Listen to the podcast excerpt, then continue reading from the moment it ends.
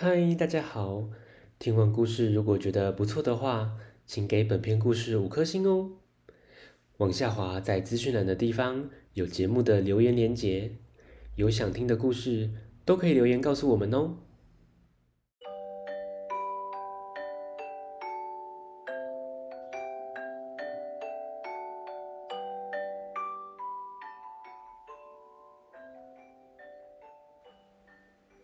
来来来，听故事！欢迎收听大肚鱼说故事。大肚鱼要分享的是《红公鸡》，作者王兰，信宜出版。红公鸡走在路上，发现了一颗蛋，发生了什么事呢？我们来听故事喽！一大清早，红公鸡在田野间散步，走着走着，突然发现了一个东西。哎，是一颗蛋呢！红公鸡低下头，好奇的想着：这是谁家的蛋呢？怎么放在这儿？要是感冒了……可就不好啦！红公鸡抱着蛋，急忙的去问母鸡。可是母鸡们都回答：“我们都没离开过窝，不可能把蛋弄丢的。”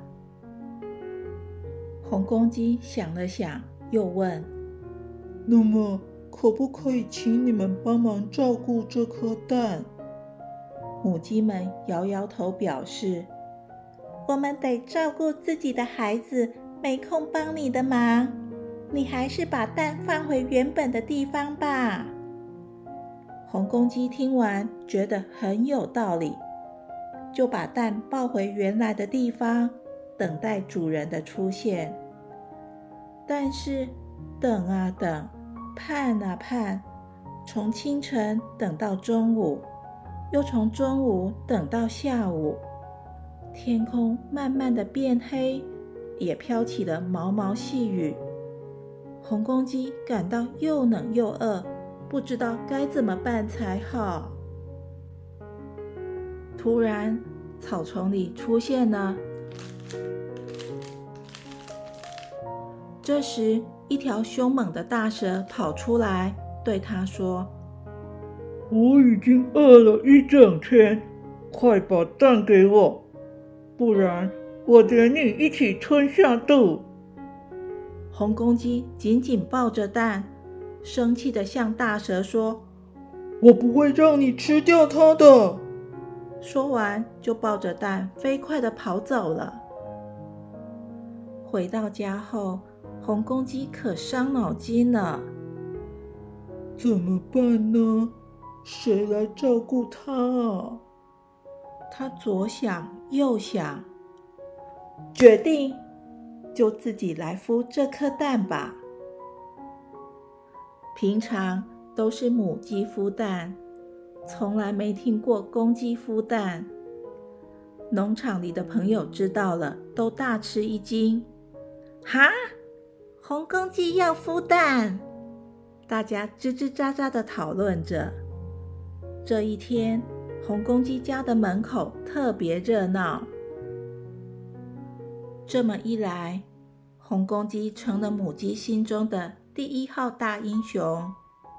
他们热心的告诉红公鸡，怎么样才能把蛋孵好，并准备了许多补充体力的点心，还找来了毛线和书本，让它在孵蛋的时候有些事可做。不会太无聊。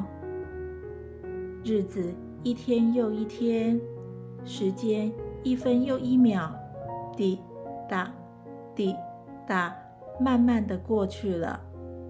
红公鸡边打毛线边想：不知道孵出来的宝宝长什么模样。这会儿，他又这么想着、猜着，不知不觉。便打起瞌睡，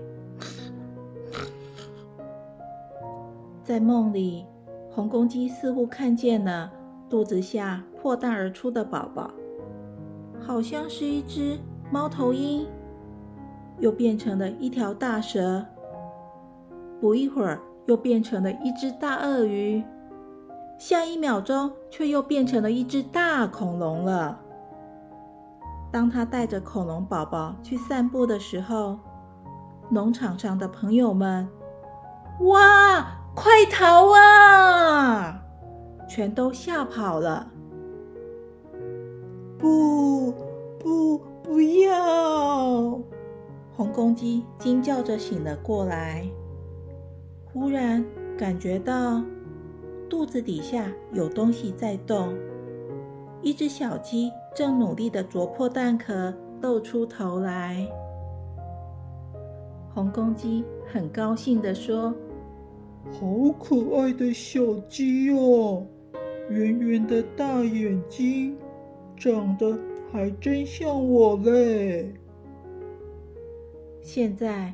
红公鸡又恢复每天早晨散步的习惯，不过他不再是自个儿出门哦。咦，小朋友，红公鸡帮忙孵蛋，是母鸡心目中的大英雄。男生女生是平等的，所以这个是男生做的，那个是女生做的。不一定哦。故事说完了，拜拜。